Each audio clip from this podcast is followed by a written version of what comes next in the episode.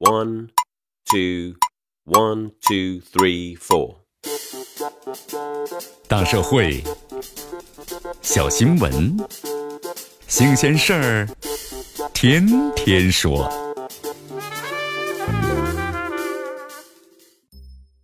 朋友们，你们好，这里是天天说事儿，我是江南。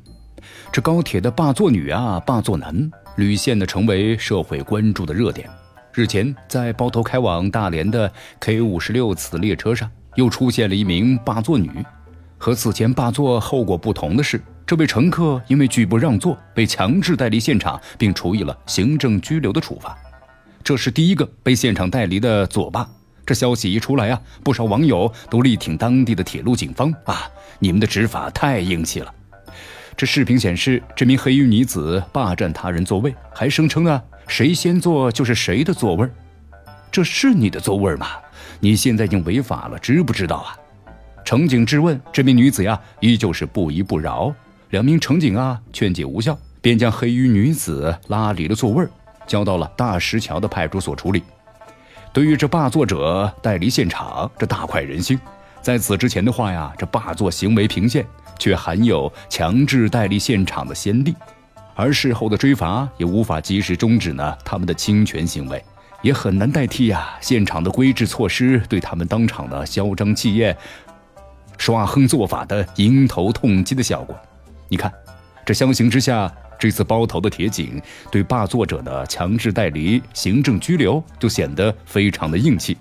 根据专家的解读，本次的霸座事件中。咱们的乘警采取了强制措施，对其的处罚结果也比之前的霸座者要重。其原因呢，在于他不仅是霸占别人的座位拒绝让座，还对列车的乘警啊进行了谩骂。这行为已经涉嫌到了危害公共安全。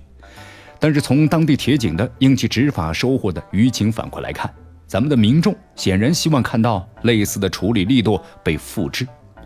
按照咱们现有的法律法规呀。那些霸座当事人已经涉嫌构成了扰乱列车上的公共秩序，这列车的乘警的确可以呢果断的处理，在劝说无果的基础上，咱们就按照正常的执法程序行事。先是口头的传唤，如果对方没有正当理由拒不接受或者逃避传唤，处警的乘警啊就可以依照的法律法规强制传唤，在此过程中还可以使用的约束性的警线。以往的温柔执法呀，虽然是颇显谦仰，但其实呢是柔性化而非从严的处理。虽然很多乘警执法呢确实面临两难的困难，对吧？执法强硬可能出问题，这执法温柔呢也会被质疑啊太软了。但是总是偏软，也确实会助长霸座者的嚣张气焰，甚至可能会造成负向的激励。在美国，对于地铁、火车上的不文明行为，这警察执法从来不会客气。